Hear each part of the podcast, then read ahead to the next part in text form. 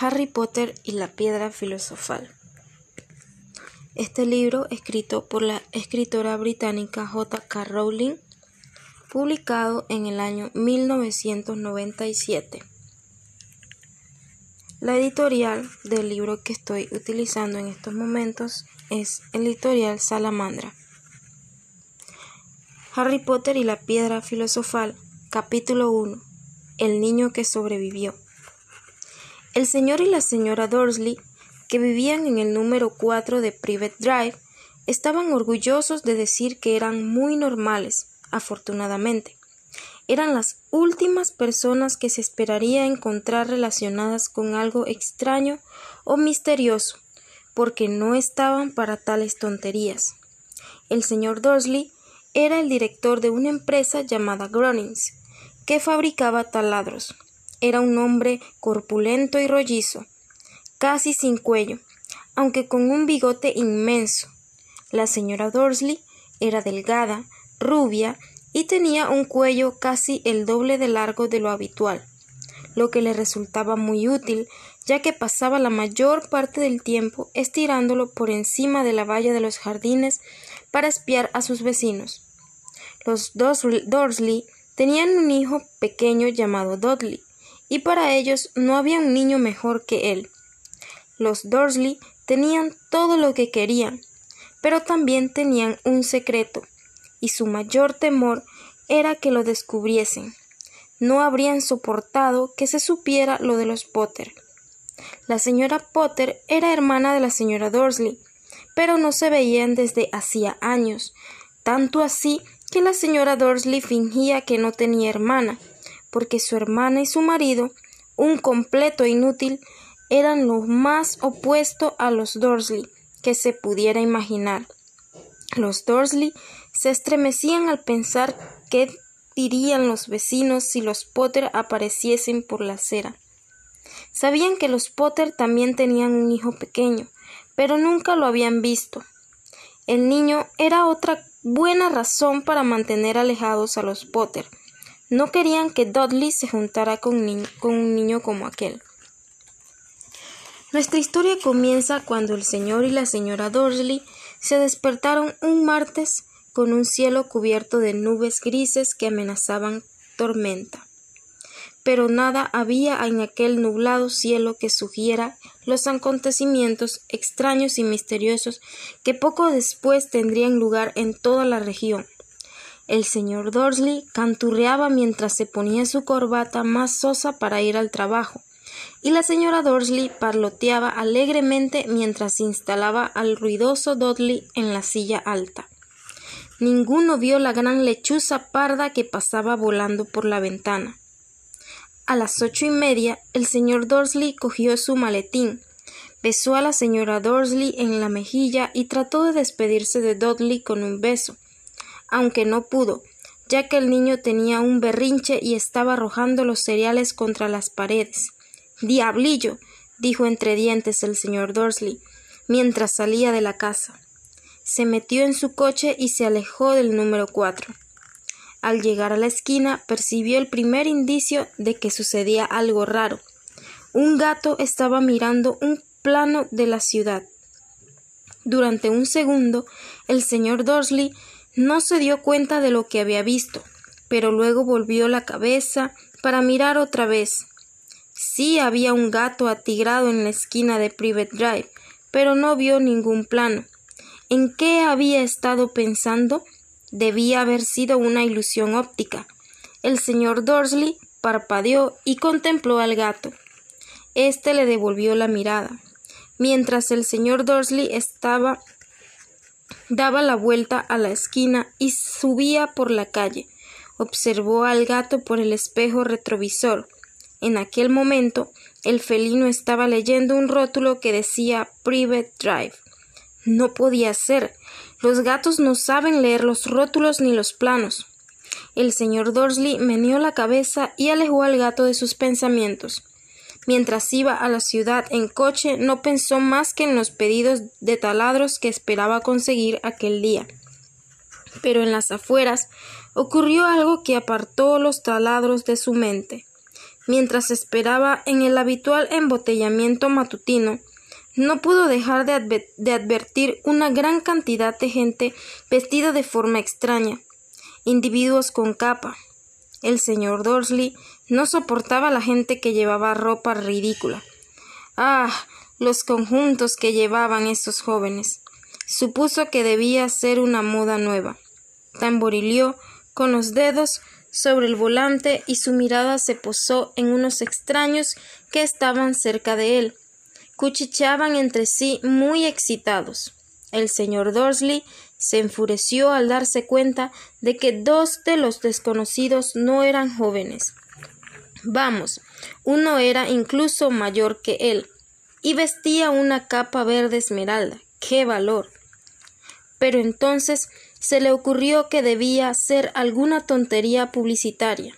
Era evidente que aquella gente hacía una colecta para algo. Sí, tenía que ser eso. El tráfico avanzó y unos minutos más tarde el señor Dorsley llegó al aparcamiento de Gronings, pensando nuevamente en los taladros. El señor Dorsley siempre se sentaba de espaldas a la ventana, en su oficina del noveno piso, si no lo hubiera hecho así, aquella mañana le habría costado concentrarse en los taladros. No vio las lechuzas que volaban en pleno día, aunque en la calle sí que las veían y las señalaban con la boca abierta, mientras las aves desfilaban una tras otra. La mayoría de aquellas personas no había visto una lechuza ni siquiera de noche, sin embargo, el señor Dorsley tuvo una mañana perfectamente normal, sin lechuzas. Gritó a cinco personas, hizo llamadas telefónicas importantes y volvió a gritar. Estuvo de muy buen humor hasta la hora de la comida, cuando decidió estirar las piernas y dirigirse a la panadería que estaba en la acera de enfrente. Había olvidado a la gente con capa hasta que pasó cerca de un grupo que estaba al lado de la panadería. Al pasar, los miró enfadado. No sabía por qué, pero lo ponían nervioso. Aquel grupo también susurraba con agitación y no estaban pidiendo dinero. Cuando regresaba con una rosquilla gigante en una bolsa de papel, alcanzó a oír unas pocas palabras de su conversación. Los Potter, eso es, eso es lo que he oído. Sí, su hijo Harry. El señor Dursley se quedó petrificado. El temor lo invadió. Se volvió hacia los que murmuraban como si quisiera decirles algo, pero se contuvo. Se apresuró a cruzar la calle y echó a correr hasta su oficina. Dijo a gritos a su secretaria que no quería que le molestaran. Cogió el teléfono y, cuando casi habían terminado de marcar los números de su casa, Cambió de idea, dejó el aparato y se atusó los bigotes mientras pensaba. No, se estaba comportando como un estúpido. Potter no era un apellido tan especial. Estaba seguro de que había muchísimas personas que se llamaban Potter y que tenían un hijo llamado Harry. Y pensándolo mejor, ni siquiera estaba seguro de que su sobrino se llamara Harry. Nunca había visto al niño, podría llamarse Harvey o Harold. No tenía sentido preocupar a la señora Dorsley. Siempre se trastornaba mucho ante cualquier mención de su hermana, y no podía reprochárselo si él hubiera tenido una hermana así, pero de todos modos, aquella gente de la capa. Aquella tarde le costó concentrarse en los taladros, y cuando dejó el edificio a las cinco en punto, estaba todavía tan preocupado que, sin darse cuenta, chocó con un hombre que estaba en la puerta. Perdón, gruñó, mientras el diminuto viejo se tambaleaba y casi caía al suelo. Segundos después, el señor Dorsley se dio cuenta de que el hombre llevaba una capa violeta. No parecía disgustado por el empujón. Al contrario, su rostro se iluminó con una amplia sonrisa, mientras decía con una voz tan chillona que llamaba la atención de los que pasaban. No se disculpe, mi querido señor, porque hoy nada puede molestarme. Hay que alegrarse, porque quien usted sabe finalmente se ha ido. Hasta los moguls como usted deberían celebrar este feliz día. y el anciano abrazó al señor Dursley y se alejó. El señor Dursley se quedó completamente helado. Lo había abrazado un desconocido, y por si fuera poco le había llamado mogul. No importaba lo que eso fuera. Estaba desconcertado.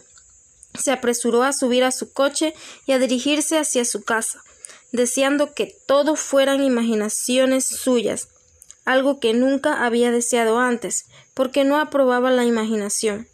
Cuando entró en el camino del número cuatro, lo primero que vio, y eso no mejoró su humor, fue el gato atigrado que se había encontrado por la mañana. En aquel momento estaba sentado en la pared de su jardín. Estaba seguro de que era el mismo, pues tenía unas líneas idénticas alrededor de los ojos. Fuera. dijo el señor Dursley en voz alta.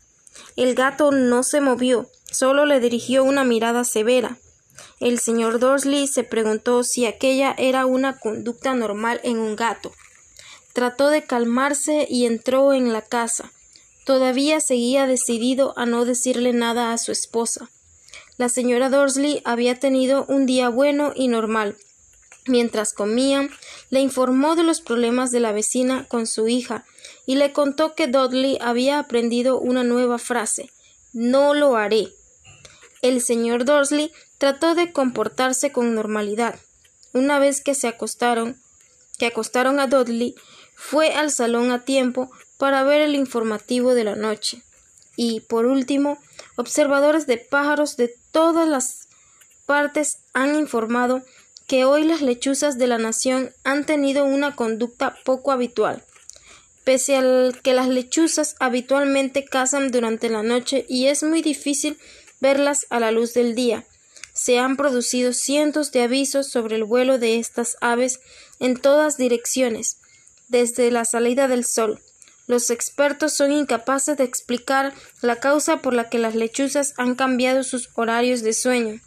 El locutor se permitió una mueca irónica, muy misterioso, y ahora de nuevo con Jim McCuffin y el pronóstico del tiempo. ¿Habrá más lluvias de lechuzas esta noche, Jim? Bueno, Ted, dijo el meteorólogo, eso no lo sé, pero no solo las lechuzas han tenido hoy una actitud extraña. Telespectadores de lugares tan apartados como Kent, Yorkshire y Dundee han telefoneado para decirme que en lugar de la lluvia que prometí ayer, tuvieron un chaparrón de estrellas fugaces. Tal vez la gente ha comenzado a celebrar antes de tiempo la noche de las hogueras. Es la semana que viene, señores, pero puedo prometerles una noche lluviosa. El señor Dorsley se quedó congelado en su sillón. Estrellas fugaces por toda Gran Bretaña, lechuzas volando a la luz del día y aquel rumor, aquel cuchicheo sobre los Potter. La señora Dorsley entró en el comedor con dos tazas de té. Aquello no iba bien. Tenía que decirle algo a su esposa. Se aclaró la garganta con nerviosismo. Eh, Petunia, querida, ¿has sabido últimamente algo sobre tu hermana? Como había esperado, la señora Dorsley pareció molesta y enfadada. Después de todo, normalmente ellos fingían que ella no tenía hermana. No, respondió en tono cortante. ¿Por qué? Hay cosas muy extrañas en las noticias, masculló el señor Dorsley lechuzas, estrellas fugaces, y hoy había en la ciudad una cantidad de gente con aspecto raro. ¿Y qué? interrumpió bruscamente la señora Dursley. Bueno, pensé quizá que podría tener algo que ver con, ya sabes, su grupo.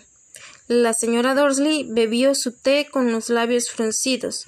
El señor Dursley se preguntó si se atrevería a decirle que había oído el apellido Potter. No, no se atrevería. En lugar de eso, dijo, tratando de parecer despreocupado, el hijo de ellos debe de tener la edad de Dudley, ¿no? Eso creo, respondió la señora Dorsley con rigidez. ¿Y cómo se llamaba? Howard, ¿no? Howard, ¿no? Harry. Un hombre un, un nombre vulgar y horrible. Sí. Si quieres mi opinión. Oh, sí, dijo el señor Dorsley con una espantosa sensación de abatimiento. Sí, estoy de acuerdo. No dijo nada más sobre el tema y subieron a acostarse. Mientras la señora Dursley estaba en el cuarto de baño, el señor Dursley se acercó lentamente hasta la ventana del dormitorio y escudriñó el jardín delantero. El gato todavía estaba allí. Miraba con atención hacia Private Drive como si estuviera esperando algo. ¿Se estaba imaginando cosas? ¿O podría todo aquello tener algo que ver con los Potter? Si fuera así, si se descubría que ellos eran parientes de unos, bueno, creía que no podría soportarlo. Los Dursley se fueron a la cama. La señora Dursley se quedó dormida rápidamente, pero el señor Dursley permaneció despierto, con todo aquello dando vueltas por su mente. Su último y consolador pensamiento antes de quedarse dormido fue que, aunque los Potter estuvieran implicados en los sucesos, no había razón para que se acercaran a él y a la señora Dursley. Los Potter sabían muy bien lo que él y Petunia pensaban de ellos y de los de su clase. No veía cómo a él y a Petunia podrían mezclarlos en algo que tuviera que ver. Bostezó y se dio la vuelta. No, no podría afectarlos a ellos. Qué equivocado estaba. El señor Dursley cayó en un sueño intranquilo, pero el gato que estaba sentado en la pared del jardín no mostraba señales de adormecerse. Estaba tan inmóvil como una estatua, los ojos fijos, sin pestañear, en la esquina de Private Drive. Apenas tembló cuando se cerró la puerta de un coche en la calle de al lado, ni cuando dos lechuzas volaron sobre su cabeza. La verdad es que el gato no se movió hasta la medianoche. Un hombre apareció en la esquina de que aquel que el gato había estado observando y lo hizo tan súbita y silenciosamente que se podría pensar que había surgido de la tierra. La cola del gato se agitó y sus ojos se entornaron. En Private Drive nunca se había visto un hombre así. Era alto, delgado y muy anciano, a juzgar por su pelo y barba plateados, tan largos que podría sujetarlos con el cinturón. Llevaba una túnica larga, una capa color púrpura que barría el suelo y botas con tacón alto y hebillas. Sus ojos azules eran claros, brillantes y centellaban detrás de unas gafas de cristales de media luna. Tenía una, una, nariz muy larga y torcida, como si se la hubiera fracturado alguna vez. Su nombre era Albus Dumbledore. Albus Dumbledore no parecía darse cuenta de que había llegado a una calle en donde todo lo suyo, desde su nombre hasta sus botas, era mal recibido. Estaba muy ocupado resolviendo en su capa, buscando, revolviendo en su capa, buscando algo, pero pareció darse cuenta de que lo observaban porque de pronto miró al gato que todavía lo contemplaba con fijeza desde la otra punta de la calle. Por alguna razón, ver al gato pareció divertido. Rió entre dientes y murmuró Debería haberlo sabido. Encontró en su bolsillo interior lo que estaba buscando. Parecía un encendedor de plata. Lo abrió, lo sostuvo alto en el aire y lo encendió. La luz más cercana de la calle se apagó con un leve estallido. Lo encendió otra vez y la siguiente lámpara quedó oscuras. Doce veces hizo funcionar el apagador hasta que las únicas luces que quedaron en toda la calle fueron dos alfileres lejanos, los ojos del gato que lo observaba. Si alguien hubiera mirado por la ventana en aquel momento, aunque fuera la señora Dorsley con sus ojos como cuentas pequeños y brillantes, no habría podido ver lo que sucedía en la calle. Dumbledore volvió a guardar el apagador dentro de su capa y fue hacia el número cuatro de la calle donde se sentó en la pared cerca del gato. No lo miró, pero después de un momento le dirigió la palabra. Me alegro de verla aquí, profesora McGonagall. Se volvió para sonreír al gato, pero éste ya no estaba. En su lugar le dirigía la sonrisa a una mujer de aspecto severo que llevaba gafas de montura cuadrada que recordaban las líneas que había alrededor de los ojos del gato. La mujer también llevaba una capa de color esmeralda su cabello negro estaba recogido en un moño. Parecía claramente disgustada. ¿Cómo has sabido que era yo? preguntó. Mi querida profesora, nunca he visto a un gato tan tieso.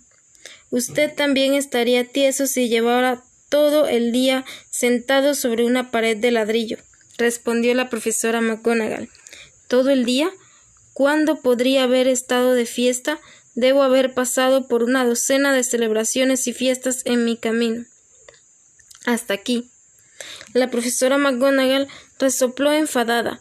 Oh, sí, todos estaban de fiesta. De acuerdo, dijo con impaciencia.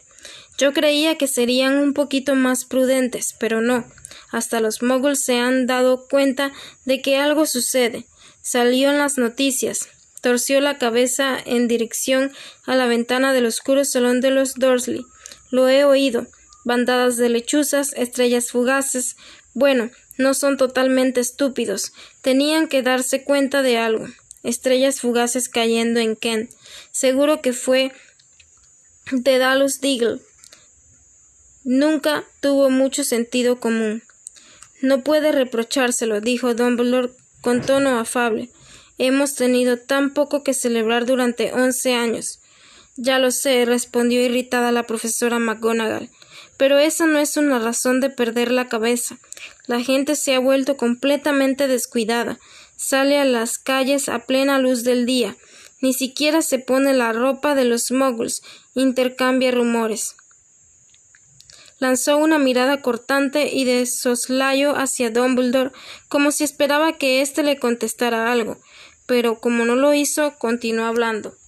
Sería extraordinario que el mismo día en que quien usted sabe parece haber desaparecido al fin, los muggles lo descubran todo sobre nosotros, porque realmente se ha ido. ¿No, Dumbledore? Eso es lo que parece, dijo Dumbledore. Tenemos mucho que agradecer. ¿Le gustaría tomar un caramelo de limón? ¿Un qué? Un caramelo de limón. Es una clase de dulce de los muggles que me gusta mucho. No, muchas gracias, respondió con frialdad la profesora McGonagall, como si considerara que aquel no era un momento apropiado para caramelos. Como le decía, aunque quien usted sabe se haya ido. Mi querida profesora, estoy seguro de que una persona sensata como usted puede llamarlo por su nombre, ¿verdad? Toda esa tontería de quien usted ya sabe. Durante once años intenté persuadir a la gente para que lo llamara por su verdadero nombre, Voldemort. La profesora McGonagall se echó hacia atrás con temor, pero Dumbledore, ocupado en desenvolver dos caramelos de limón, pareció no darse cuenta. Todo se volverá muy confuso si seguimos diciendo quien usted sabe. Nunca he encontrado ningún motivo para temer pronunciar el nombre de Voldemort. Sé que usted no tiene ese problema, observó la profesora McGonagall, entre la exasperación y la administración y la admiración. Pero usted es diferente. Todos saben que usted es el único al que quien usted sabe a que quien usted oh bueno Voldemort tenía miedo. Me está halagando, dijo con calma Dumbledore. Voldemort tenía poderes que yo nunca tuve. Solo porque usted es demasiado bueno, noble para utilizarlos. Menos mal que está oscuro. No me he ruborizado tanto desde que la señora Pomfrey me dijo que le gustaban mis nuevas orejeras. La profesora McGonagall le lanzó una mirada dura antes de hablar. Las lechuzas no son nada comparadas con los rumores que corren por ahí. ¿Sabe lo que todos dicen sobre la forma en que desapareció?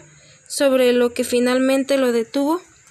Parecía que la profesora McGonagall había llegado al punto que más deseosa estaba por discutir la verdadera razón por la que había esperado todo el día en una pared, pues ni como gato ni como mujer había mirado nunca a Dumbledore con tal intensidad como lo hacía en aquel momento. Era evidente que fuera lo que fuera, aquello que todos decían, no lo iba a creer hasta que Dumbledore le dijera que era verdad. Dumbledore, sin embargo, estaba eligiendo otro caramelo y no le respondió. Lo que están diciendo, insistió, es que la pasada noche Voldemort apareció en, en el valle de Godric. Iba a buscar a los Potter. El rumor es que Lily y James Potter están están, bueno, que están muertos. Dumbledore inclinó la cabeza. La profesora McGonagall se quedó boquiabierta. Lily y James, no puedo creerlo. No quiero creerlo. Oh, Albus. Dumbledore se acercó y le dio una palmada en la espalda. Lo sé, lo sé, dijo con tristeza. La voz de la profesora McGonagall temblaba cuando continuó. Eso no es todo. Dicen que quiso matar al hijo de los Potter, a Harry, pero no pudo. No pudo matar a ese niño. Nadie sabe por qué ni cómo, pero dicen que como no pudo matarlo, el poder de Voldemort se rompió, y que esa es la razón por la que se ha ido. Dumbledore asintió con la cabeza apesadumbrado. Es. es verdad, tartamudeó la profesora McGonagall. Después de todo lo que hizo, de toda la gente que mató, ¿no pudo matar a un niño? Es asombroso. Entre todas las cosas que podrían detenerlo. Pero ¿cómo sobrevivió Harry en nombre del cielo? Solo podemos hacer conjeturas, dijo Dumbledore. Tal vez nunca lo sepamos. La profesora McGonagall sacó un pañuelo con puntilla y se lo pasó por los ojos, por detrás de las gafas. Dumbledore resopló mientras sacaba un reloj de oro del bolsillo y lo examinaba. Era un reloj muy raro. Tenía doce manecillas y ningún número. Pequeños planetas se movían por el perímetro del círculo.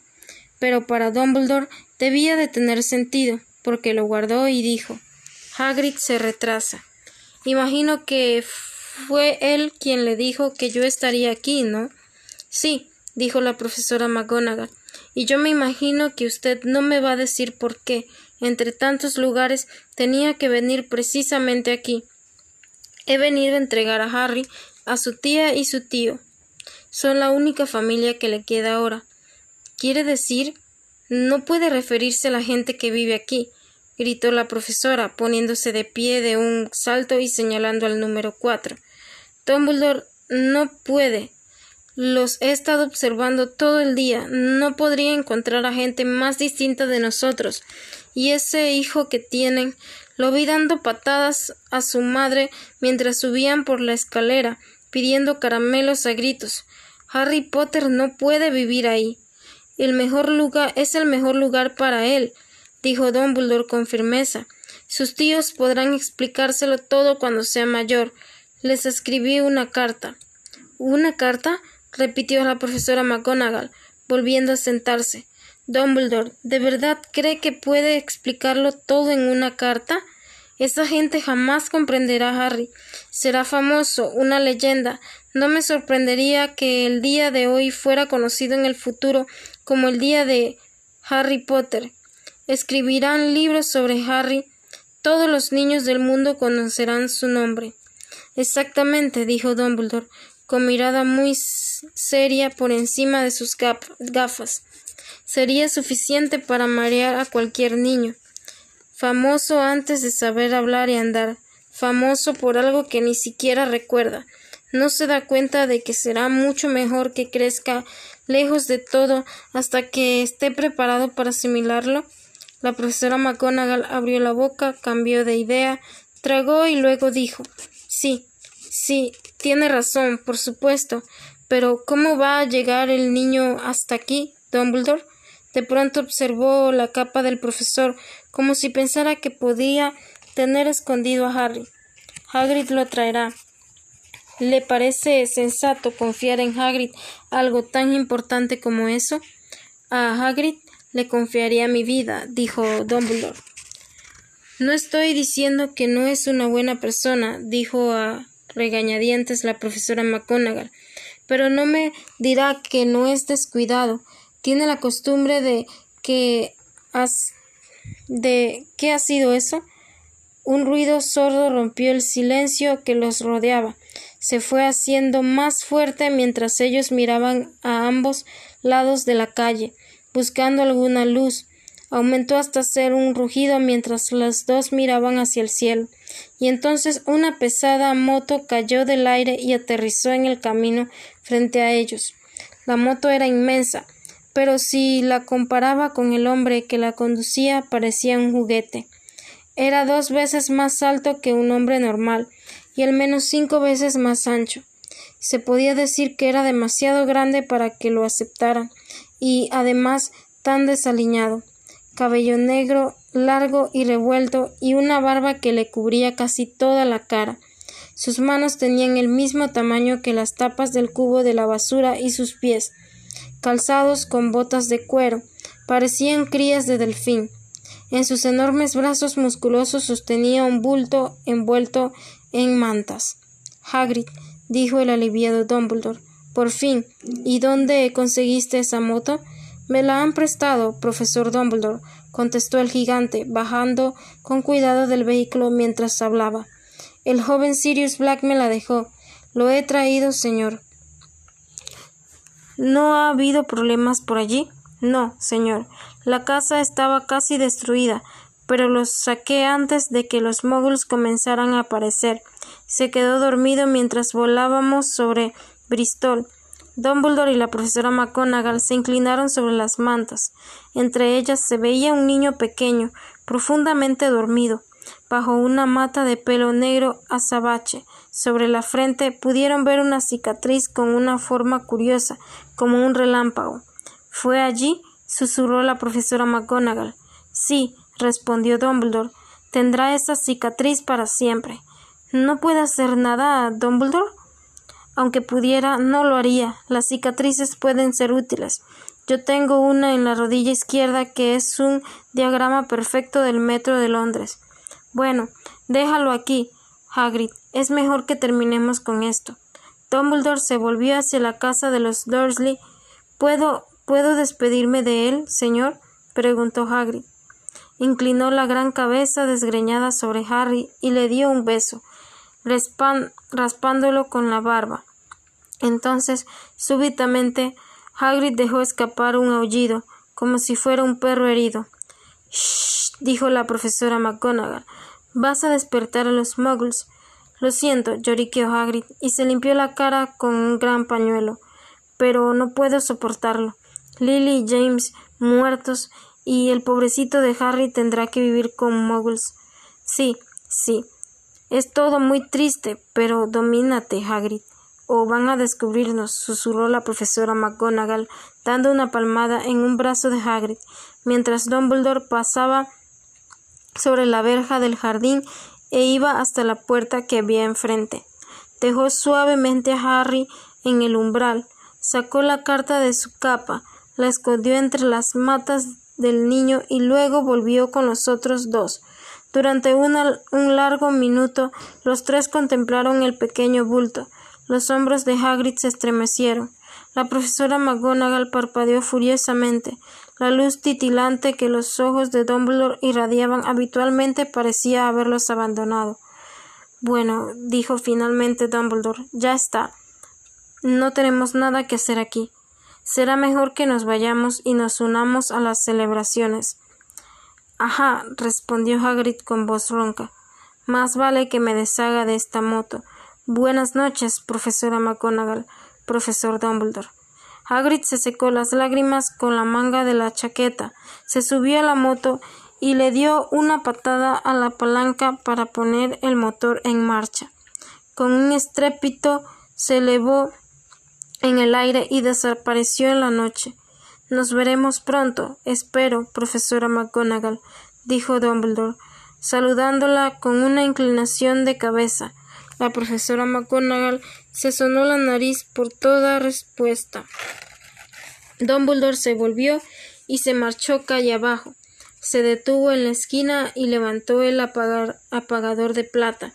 Lo hizo funcionar una vez y todas las luces de la calle se encendieron, de manera que Private Drive se iluminó con un resplandor anaranjado y pudo ver a un gato atigrado que se escabullía por una esquina, en el otro extremo de la calle. También pudo ver el bulto de mantas de las escaleras de la casa número cuatro.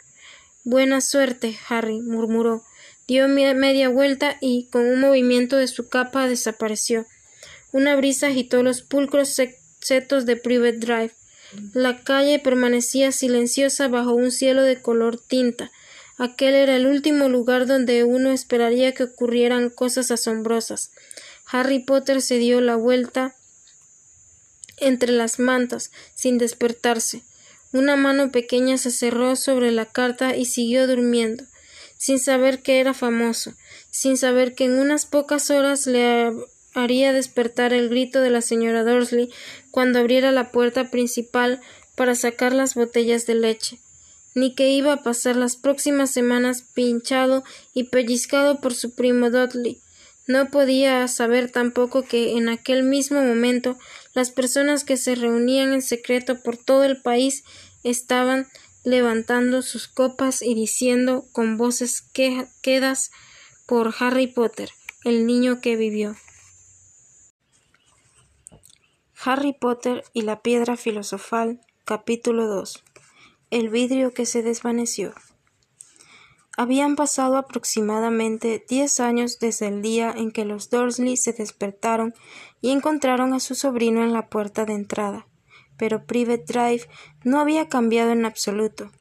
El sol se elevaba en los mismos jardincitos, iluminaba el número cuatro de latón sobre la puerta de los Dursley y avanzaba en su salón, que era casi exactamente el mismo que aquel donde el señor Dursley había oído las ominosas noticias sobre las lechuzas una noche de hacía diez años.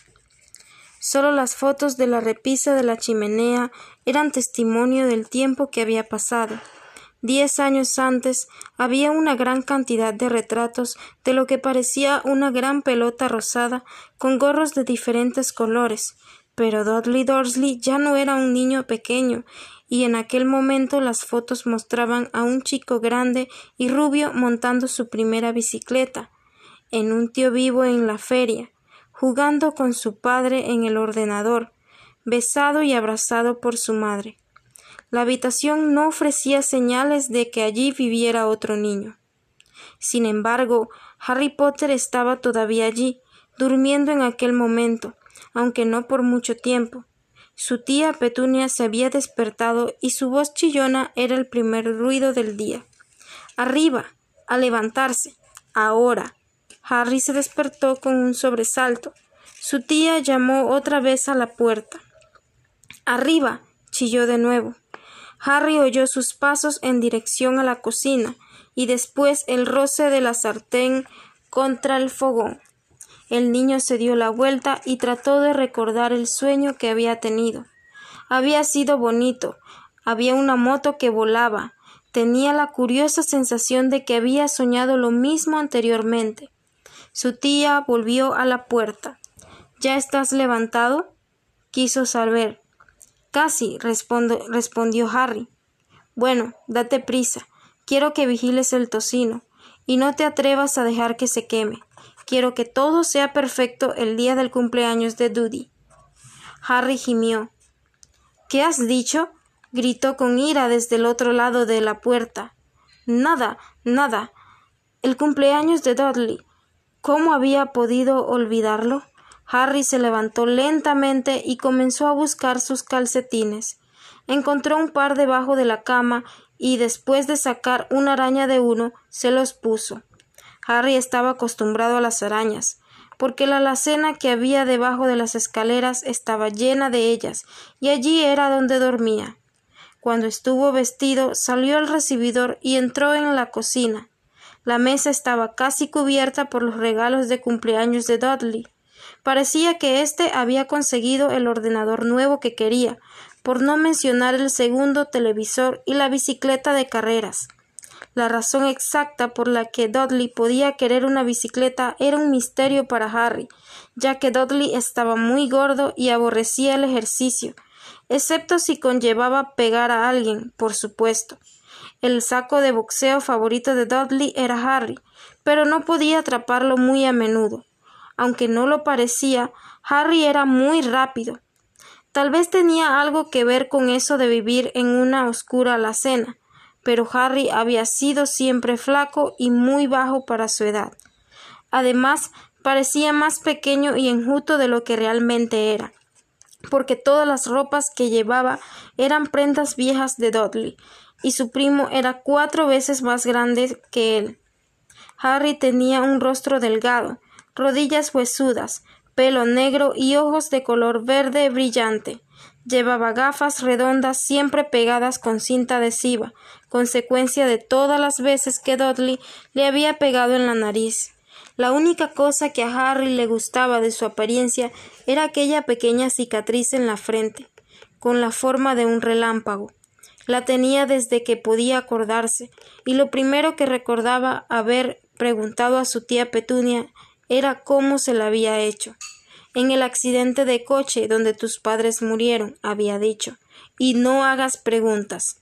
No hagas preguntas. Esa era la primera regla que se debía observar si se quería vivir una vida tranquila con los Dursley. Tío Vernon entró a la cocina cuando Harry estaba dando la vuelta al tocino. Peínate, bramó como saludo matinal. Una vez por semana, tío Vernon miraba por encima de su periódico y gritaba que Harry necesitaba un corte de pelo. A Harry le habían cortado más veces el pelo que al resto de los niños de su clase todos juntos, pero no servía para nada, pues su pelo seguía creciendo de aquella manera, por todos lados. Harry estaba friendo los huevos cuando Dudley llegó a la cocina con su madre. Dudley se parecía mucho a tío Vernon. Tenía una cara grande y rosada, poco cuello, ojos pequeños de un tono azul, acuoso y abundante pelo rubio que cubría su cabeza gorda. Tía Petunia decía que a menudo decía a menudo que Dudley parecía un angelito. Harry decía a menudo que Dudley parecía un cerdo con peluca. Harry puso sobre la mesa los platos con huevos y tocino lo que era difícil porque había poco espacio. Entretanto, Dudley contaba sus regalos. Su cara se ensombreció. Treinta y seis, dijo mirando a su madre y a su padre, dos menos que el año pasado. Querido, no has contado el regalo de tía March. Mira, está debajo de este grande de mamá y papá. Muy bien, treinta y siete entonces, dijo Dudley poniéndose rojo. Harry, que podía ver venir un gran berrinche de Dudley, comenzó a comerse el tocino lo más rápido posible por si volcaba la mesa. Tía Petunia también sintió el peligro porque dijo rápidamente Y vamos a comprarte dos regalos más hoy. ¿Qué te parece, pichoncito? ¿Dos regalos más? ¿Está todo bien? Dudley pensó durante un momento. Parecía un trabajo difícil para él. Por último, dijo lentamente Entonces tendré treinta y treinta y treinta y nueve, dulzura, dijo tía Petunia. Oh. Dudley se dejó caer pesadamente en su silla y cogió el regalo más cercano. Entonces está bien. Tío Vernon rió entre dientes. El pequeño diablillo quiere que le den lo que vale, igual que su padre. Bravo, Dudley, dijo, y revolvió el pelo de su hijo. En aquel momento sonó el teléfono y tía Petunia fue a cogerlo, mientras Harry y tío Vernon miraban a Dudley, que estaba desembalando la bicicleta de carreras, la filmadora, el avión con control remoto, dieciséis juegos nuevos para el ordenador y un video. Estaba rompiendo el envoltorio de un reloj de oro, cuando tía Petunia volvió, enfadada y preocupada a la vez. Malas noticias, Vernon, dijo. La señora Fix se ha fracturado una pierna. No puede cuidarlo. Volvió la cabeza en dirección a Harry. La boca de Dudley se abrió con horror, pero el corazón de Harry dio un salto.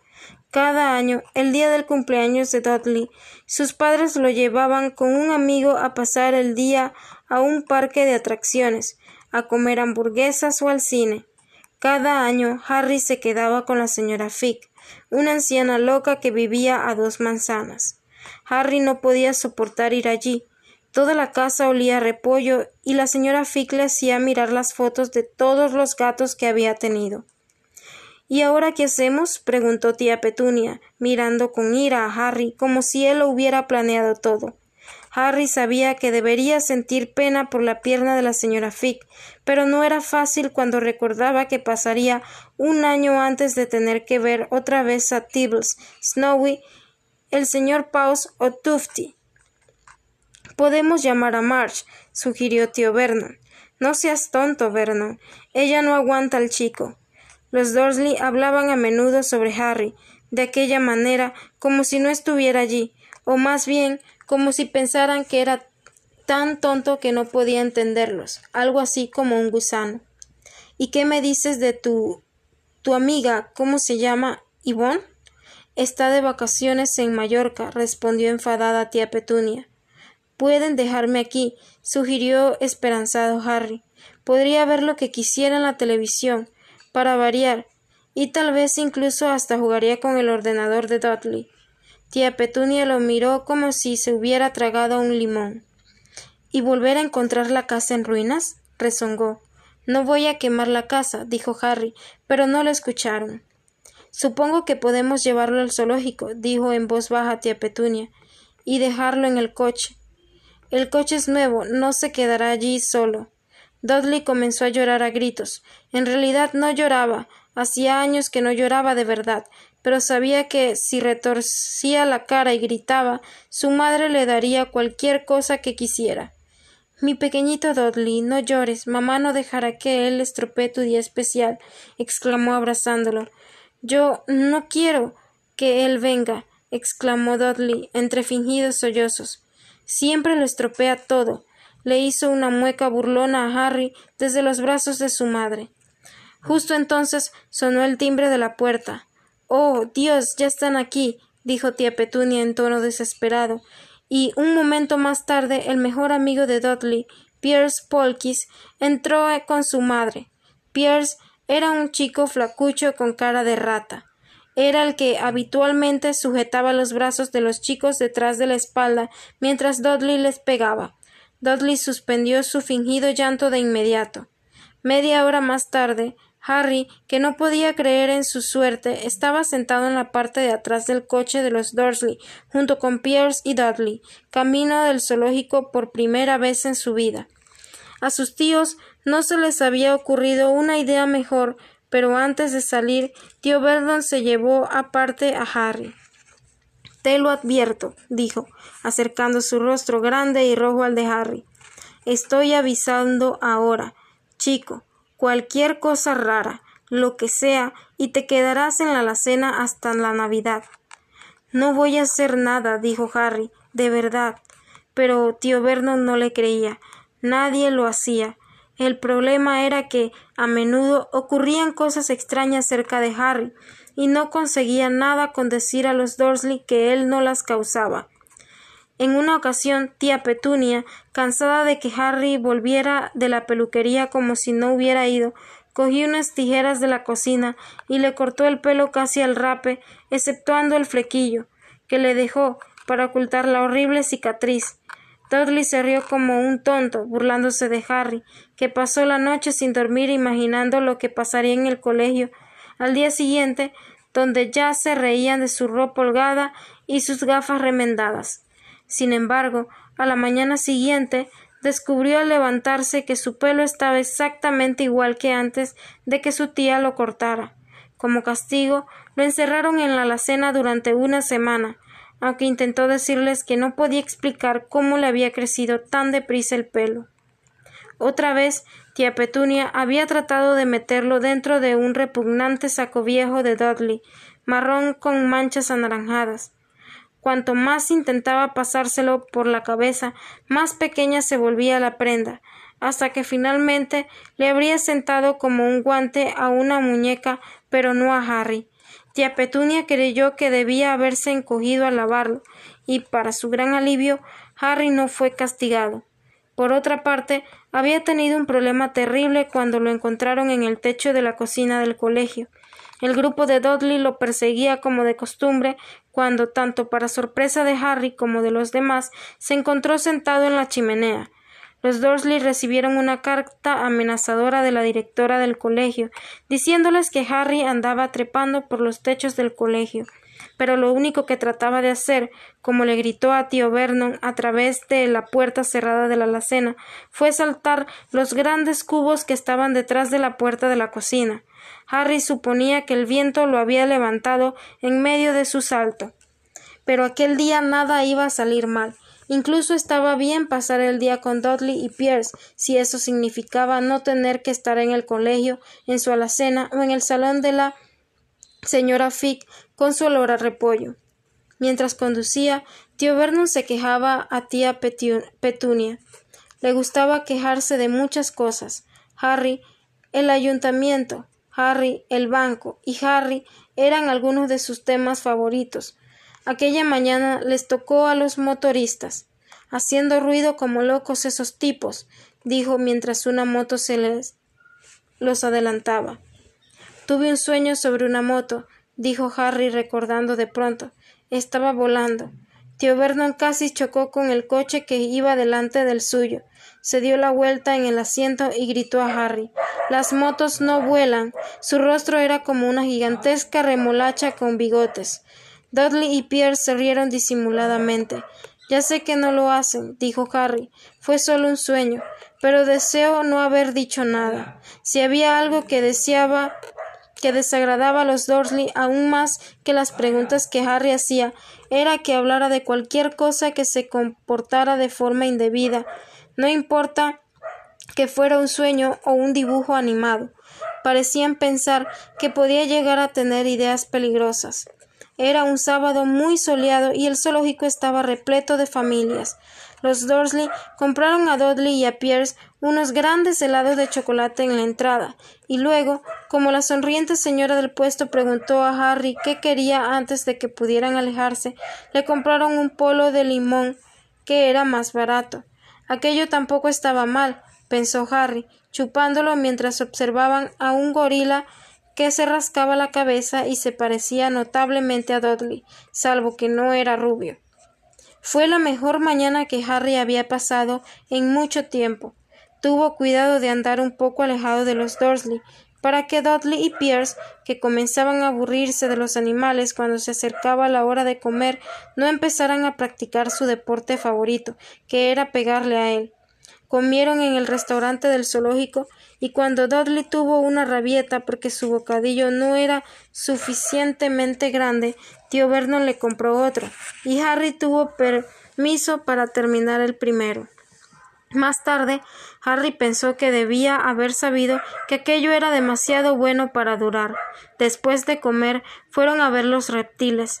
Estaba oscuro y hacía frío y había vidrieras iluminadas a lo largo de las paredes.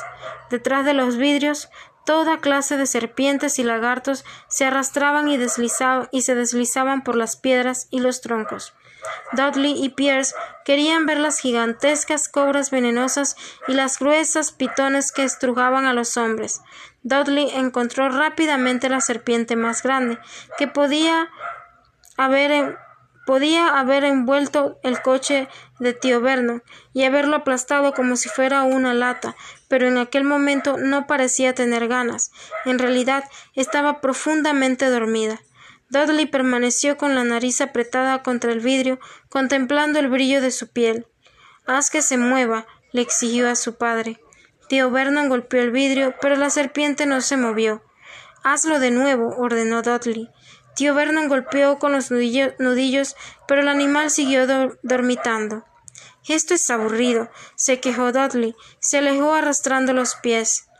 Harry se movió frente al vidrio y miró intensamente a la serpiente. Si él hubiera estado allí dentro, sin duda se habría muerto de aburrimiento, sin ninguna compañía, salvo la de gente estúpida golpeando el vidrio y molestando todo el día. Era peor que tener por dormitorio una alacena donde la única visitante era tía Petunia, llamando a la puerta para despertarlo.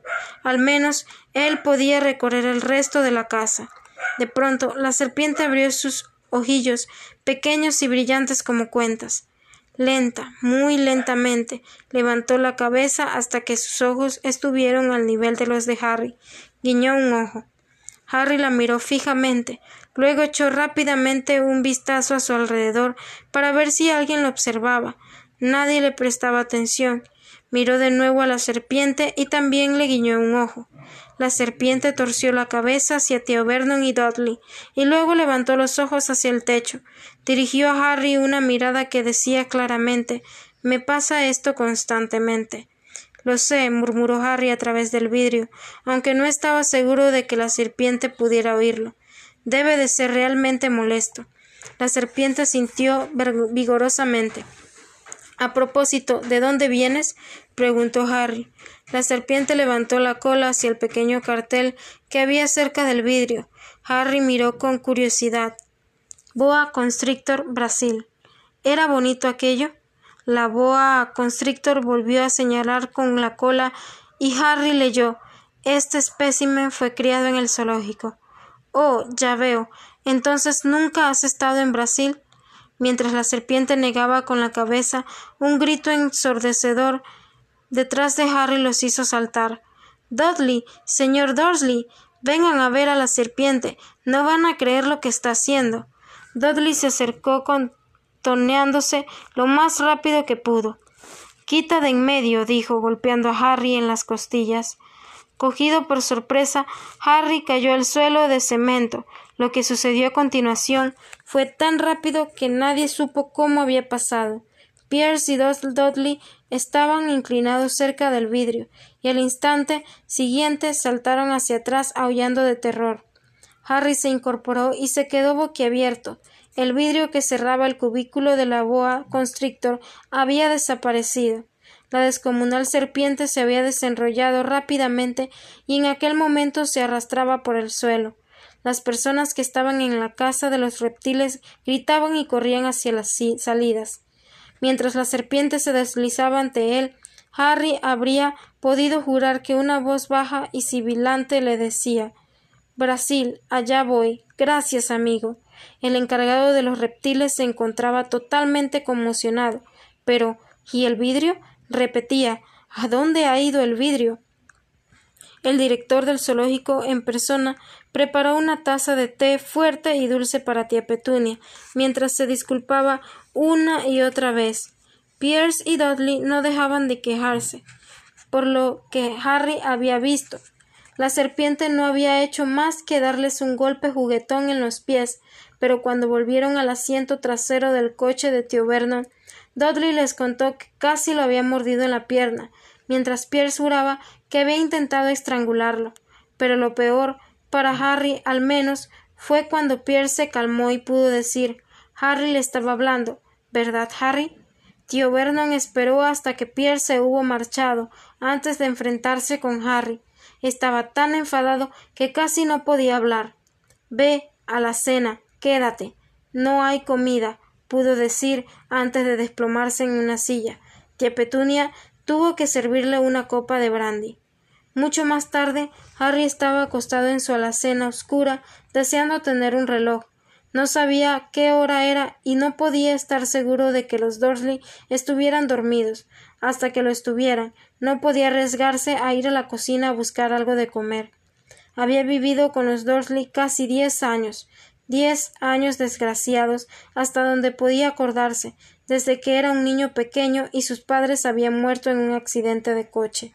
No podía recordar haber estado en el coche cuando sus padres murieron. Algunas veces cuando forzaba su memoria durante las largas horas de su alacena, tenía una extraña visión, un relámpago cegador de luz verde y un dolor como el de una quemadura en su frente. Aquello debía ser el choque, suponía, aunque no podía imaginar de dónde procedía la luz verde, y no podía recordar nada de sus padres. Sus tíos nunca hablaban de ellos, y por supuesto tenía prohibido hacer preguntas. Tampoco había fotos de ellos en la casa. Cuando era más pequeño, Harry soñaba una y otra vez que algún pariente desconocido iba a buscarlo para llevárselo, pero eso nunca sucedió. Los Dursley eran su única familia, pero a veces pensaba tal vez era más bien lo que lo deseaba, que había personas desconocidas que se comportaban como si lo conocieran, eran desconocidos muy extraños. Un hombrecito con un sombrero violeta lo había saludado cuando estaba de compras con tía Petunia y Dudley. Después de preguntarle con ira si conocía al hombre, tía Petunia se los había llevado al de la tienda, sin comprar nada. Una mujer anciana con aspecto estrafalario, toda vestida de verde, también lo había saludado, y alegremente en un autobús. Un hombre calvo, con un abrigo largo, color púrpura, le había estrechado la mano en la calle y se había alejado sin decir una palabra. Lo más raro de toda aquella gente era la forma en que parecían desaparecer en el momento en que Harry trataba de acercarse. En el colegio, Harry no tenía amigos. Todos sabían que el grupo de Dudley odiaba a aquel extraño Harry Potter, con su ropa vieja y holgada y sus gafas rotas, y a nadie le gustaba estar en contra de la banda de Dudley. Harry Potter y la piedra filosofal capítulo 3 Las cartas de nadie La fuga de la boa constrictor le acarreó a Harry el castigo más largo de su vida. Cuando le dieron permiso para salir de su alacena, ya habían comenzado las vacaciones de verano y Dudley había roto su nueva videocámara, conseguido que su avión con control remoto se estrellara y en la primera salida que hizo con su bicicleta de carreras había, atropellado a la anciana señora Fick cuando cruzaba Private Drive con sus muletas. Harry se alegraba de que el colegio hubiera terminado, pero no había forma de escapar de la banda de Dudley que visitaba la casa cada día. Pierce, Dennis, Malcolm y Gordon eran todos los grandes y estúpidos, pero como Dudley era el más grande y el más estúpido de todos, era el jefe. Los demás se sentían muy felices de practicar el deporte favorito de Dudley, cazar a Harry. Por esa razón, Harry pasaba tanto tiempo como resultara posible fuera de la casa, dando vueltas por ahí y pensando en el fin de las vacaciones, cuando podría existir un pequeño rayo de esperanza. En septiembre estudiaría secundaria y, por primera vez en su vida, no iría a la misma clase que su primo. Dudley tenía una plaza en el antiguo colegio de Tío Vernon, Smelting. Pierce Polkins, Polkis también iría allí. Harry, en cambio, iría a la escuela secundaria Stonewall de la zona. Dudley encontraba eso muy divertido. Allí, en Stonewall, meten las cabezas de la gente en el inodoro del primer día, dijo Harry. ¿Quieres venir arriba y ensayar? No, gracias, respondió Harry. Los pobres inodoros nunca han tenido que soportar nada tan horrible como tu cabeza y pueden marearse. Luego salió corriendo antes de que Dudley pudiera entender lo que le había dicho. Un día del mes de julio, tía Petunia llevó a Dudley a Londres para comprarle su uniforme de smelting, dejando a Harry en casa de la señora Fick. Aquello no resultó tan terrible como de costumbre. La señora Fick se había fracturado la pierna al tropezar con un gato, y ya no parecía tan encariñada con ellos como antes. Dejó que Harry viera la televisión y le dio un pedazo de pastel de chocolate que, por el sabor, parecía que había estado guardado desde hacía años. Aquella tarde Dudley desfiló por el salón ante la familia con su uniforme nuevo. Los muchachos de Smelting llevaban frac rojo oscuro, pantalones de color naranja y sombrero de paja rígido y plano. También llevaban bastones con nudos, que utilizaban para pelearse cuando los profesores no los veían. Debían de pensar que aquel era un buen entrenamiento para la vida futura. Mientras miraba a Dudley con sus nuevos pantalones, tío Vernon dijo con voz ronca que aquel era el momento de mayor orgullo de su vida. Tía Petunia estalló en lágrimas y dijo que no podía creer que aquel fuera su pequeño Dudley, tan apuesto y crecido. Harry no se, se atrevía a hablar. Creyó que se le iban a romper las costillas del esfuerzo que hacía por no reírse. A la mañana siguiente, cuando Harry fue a tomar el desayuno, un olor horrible inundaba toda la cocina. Parecía proceder de un gran balde de metal que estaba en el fregadero. Se acercó a mirar. El balde estaba lleno de lo que parecían trapos sucios flotando en agua gris. ¿Qué es eso? preguntó tía Petunia. La mujer frunció los labios, como hacía siempre que Harry se atrevía a preguntar algo. Tu nuevo uniforme del colegio, dijo. Harry volvió a mirar en el recipiente. Oh, comentó. No sabía que tenía que estar mojado. No seas estúpido, dijo con ira tía Petunia. Estoy tiñendo de gris algunas cosas viejas de Dudley. Cuando termine, quedará igual que los de los demás. Harry tenía serias dudas de que fuera así, pero pensó que era mejor no discutir. se sentó en la mesa y trató de no imaginarse el aspecto que tendría en su primer día de la escuela secundaria Stonewall. Seguramente parecía que llevaba puestos pedazos de piel de un elefante viejo. Dudley y tío Vernon entraron, los dos frunciendo la nariz a causa del olor del nuevo uniforme de Harry. Tío Vernon abrió como siempre su periódico y Dudley golpeó la mesa con su bastón del colegio que llevaba a todas partes. Todos oyeron el ruido en el buzón y las cartas que caían sobre el tapete. Trae la correspondencia, Dudley, dijo tío Vernon, detrás de su periódico. Que vaya Harry. Trae las cartas, Harry. Que lo haga Dudley. Pégale con tu bastón, Dudley. Harry esquivó el golpe y fue a buscar la correspondencia. Había tres cartas en el tapete, una postal de Marsh, la hermana de tío Vernon, que estaba de vacaciones en la isla de White, sobre un sobre color marrón que parecía una factura y una carta para Harry. Harry la recogió y la miró fijamente, con el corazón vibrando como una gigantesca banda elástica. Nadie nunca en toda su vida le había escrito a él. ¿Quién podía ser? No tenía amigos ni otros parientes. Ni siquiera era socio de la biblioteca, así que nunca había recibido notas que le reclamaran la devolución de libros.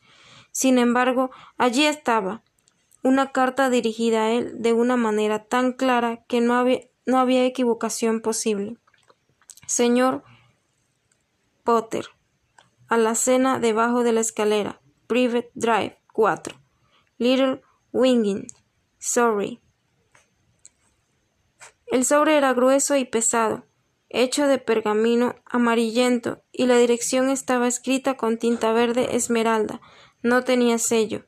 Con las manos temblorosas, Harry le dio la vuelta al sobre y vio un sello de lacre púrpura con un escudo de armas, un león, un águila, un tejón y una serpiente, que rodeaban una gran letra H.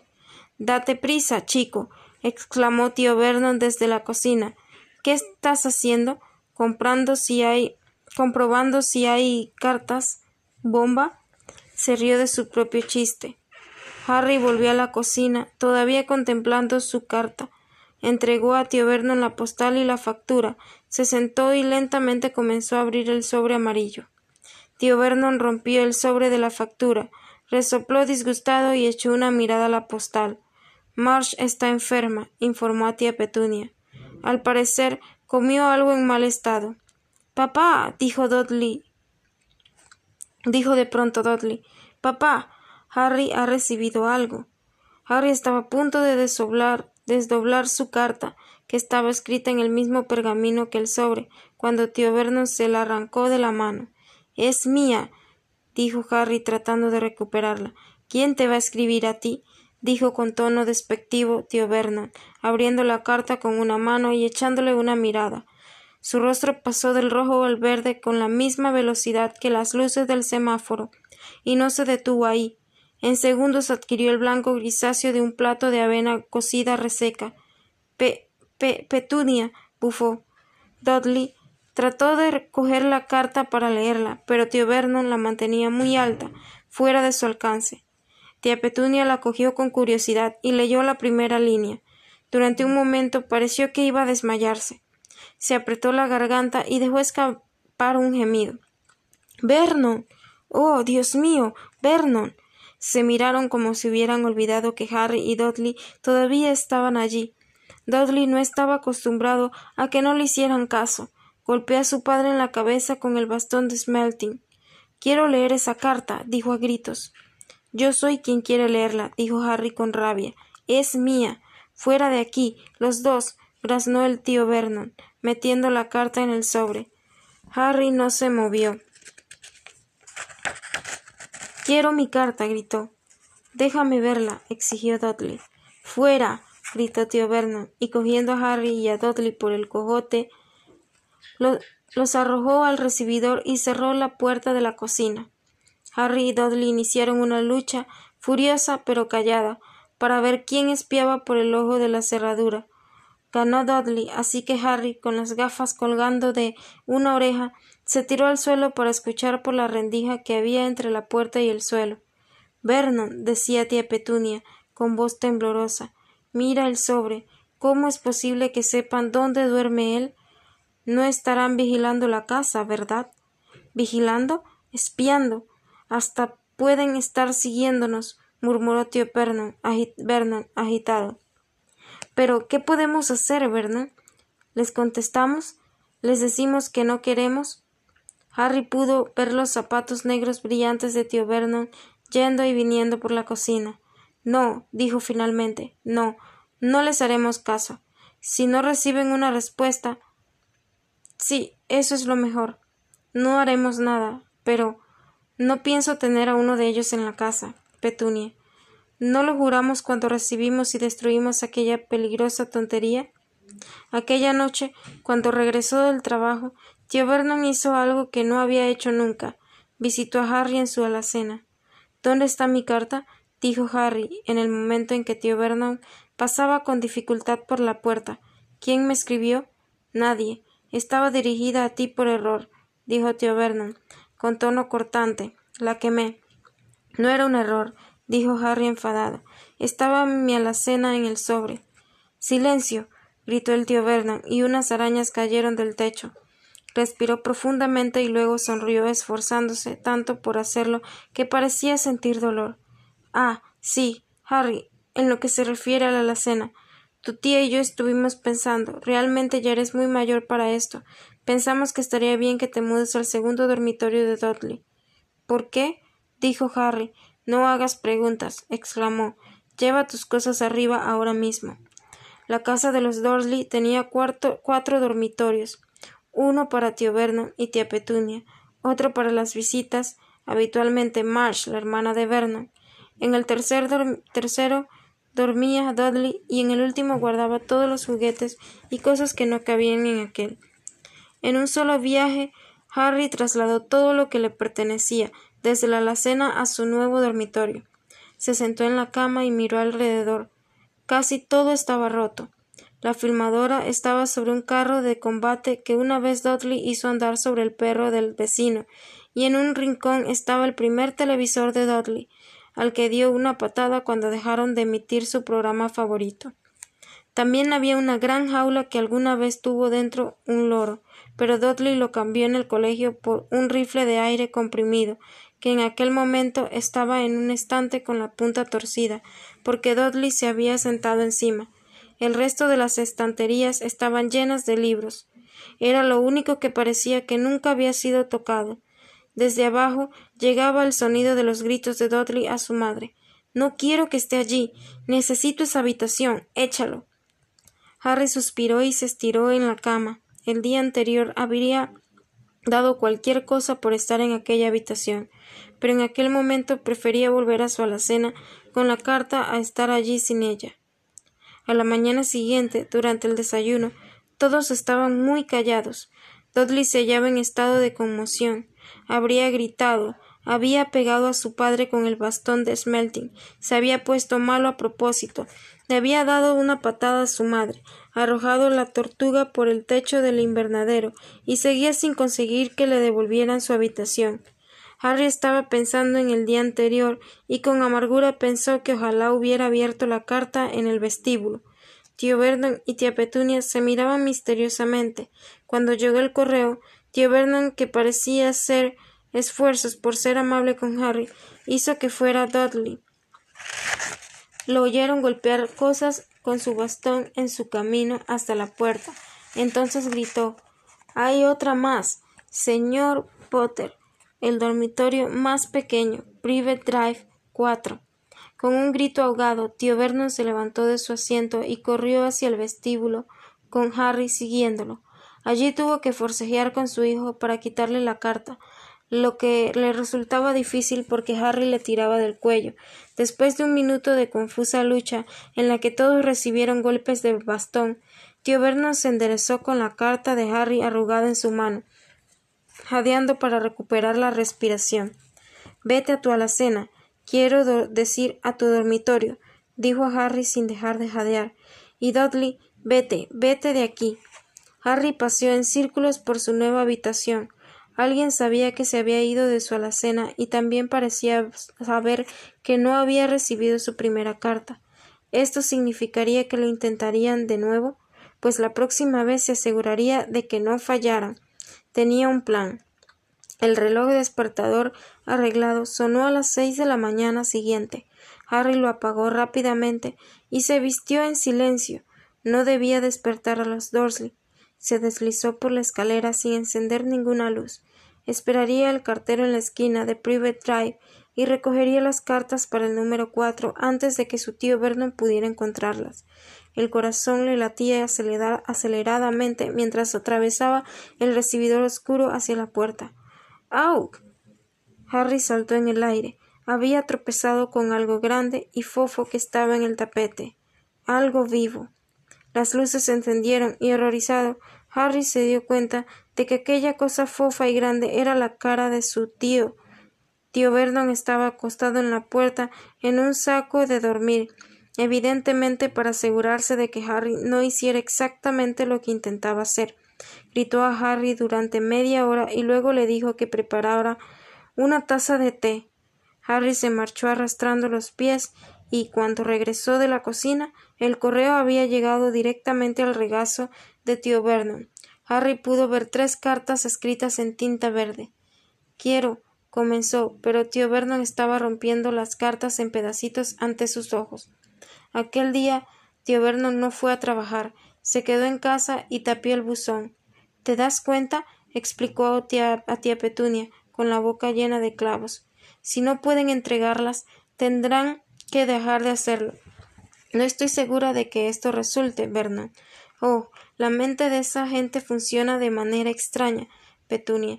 Ellos no son como tú y yo, dijo tío Vernon, tratando de dar golpes a un clavo con el pedazo de pastel de fruta que tía Petunia le acababa de llevar. El viernes no menos de doce cartas llegaron para Harry.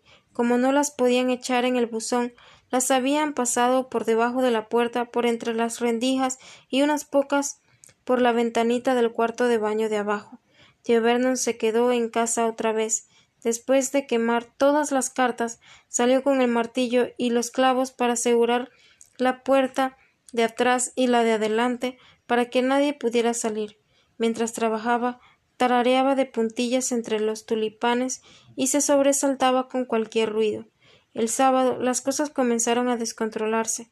Veinticuatro cartas para Harry entraron en la casa, escondidas entre dos docenas de huevos que, un muy desconcertado lechero entregó a Petunia a través de la ventana del salón, mientras tío Bernard llamaba a la oficina de correos y a la lechería, tratando de encontrar a alguien para quejarse.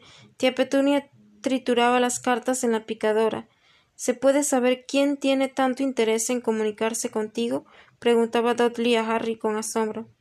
La mañana del domingo, tío Vernon estaba sentado ante la mesa del desayuno, con aspecto de cansancio y casi enfermo, pero feliz. No hay correo los domingos, le recordó alegremente, mientras ponía mermelada en su periódico. Hoy no llegarán las malditas cartas.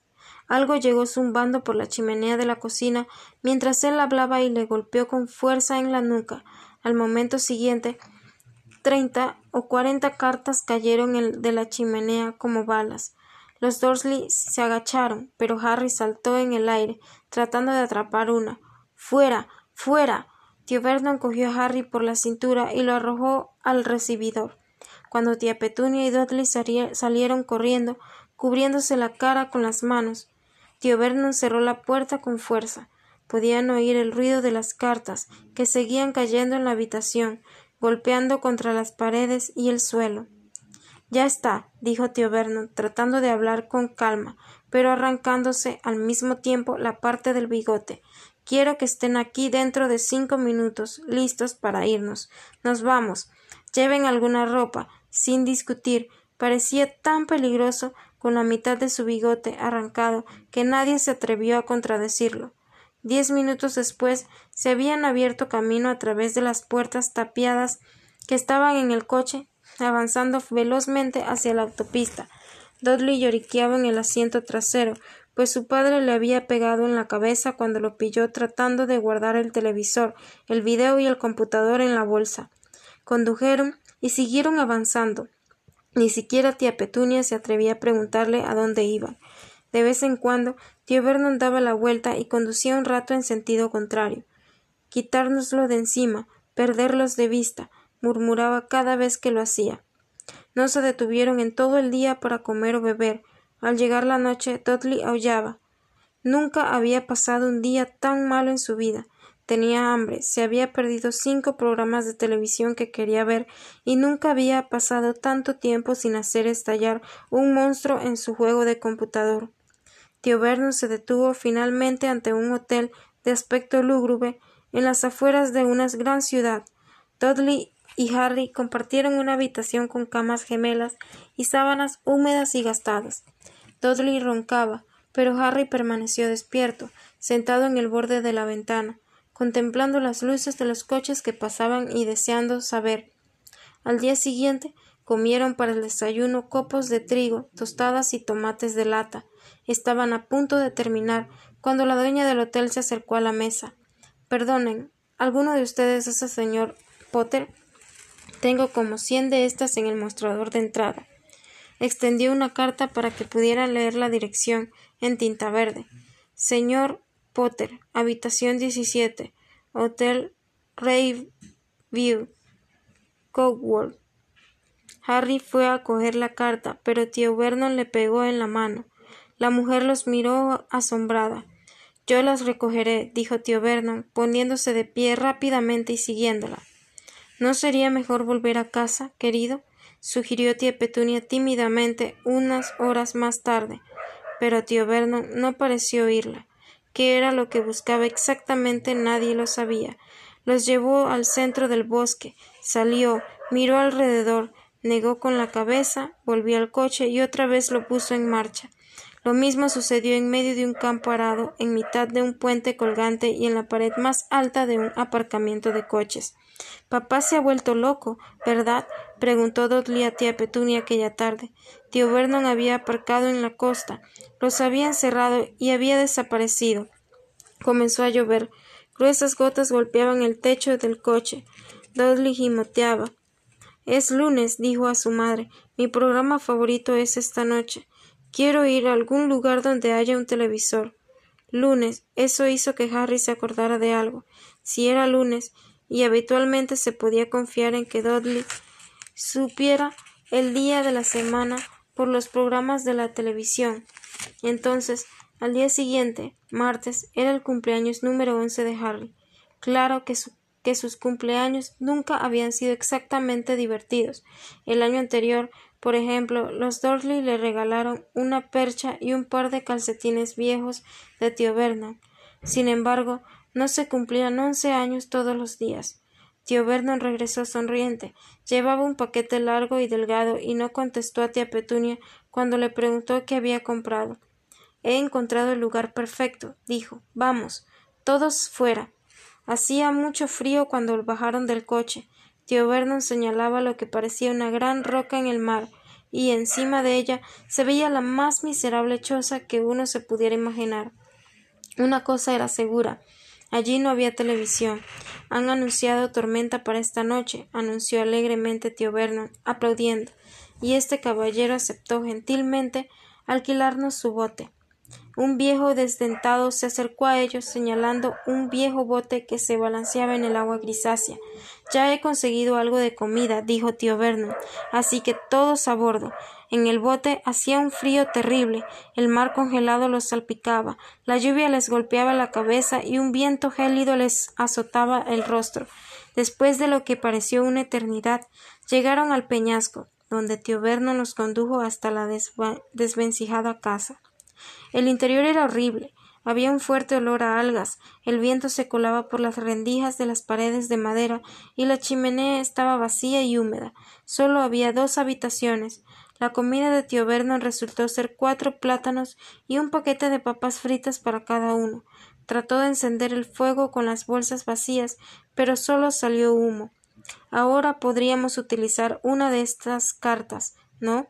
dijo alegremente. Estaba de muy buen humor. Era evidente que creía que nadie se iba a atrever a buscarlos allí, con una tormenta a punto de estallar. En privado, Harry estaba de acuerdo, aunque el pensamiento no lo alegraba. Al caer la noche, la tormenta prometida estalló sobre ellos. La espuma de las altas olas chocaba contra las paredes de la cabaña y el feroz viento golpeaba contra los vidrios de las ventanas. Tía Petunia encontró unas pocas mantas en la otra habitación y preparó una cama para Dudley en el sofá. Ella y tío Vernon se acostaron en una cama cerca de la puerta, y Harry tuvo que contentarse con un trozo de suelo y taparse con la manta más delgada. La tormenta aumentó su ferocidad durante la noche. Harry no podía dormir. Se estremecía y daba vueltas, tratando de ponerse cómodo, con el estómago rugiendo de hambre. Los ronquidos de Dudley quedaron amortiguados por los truenos que estallaron cerca de la medianoche. El reloj luminoso de Dudley, colgando de su gorda muñeca, informó a Harry que tendría once años en diez minutos. Esperaba acostado a que llegara la hora de su cumpleaños, pensando si los Dursley se acordarían y preguntándose dónde estaría en aquel momento el escritor de cartas. Cinco minutos. Harry oyó algo que crujía afuera. Esperó que no fuera a caerse el techo, aunque tal vez hiciera más calor si eso ocurría. Cuatro minutos. Tal vez la casa de Private Drive estaría tan llena de cartas cuando regresara que podría robar una tres minutos para la hora. ¿Por qué el mar chocaría con tanta fuerza contra las rocas? Y faltaban dos minutos. ¿Qué era aquel ruido tan raro? ¿Las rocas estaban desplomando en el mar? Un minuto y tendría once años. Treinta segundos. Veinte. Diez. Nueve. Tal vez despertara a Dudley solo para molestarlo. Tres. Dos. Uno. Boom. Toda la cabaña se estremeció y Harry se enderezó, mirando fijamente a la puerta. Alguien estaba afuera, llamando.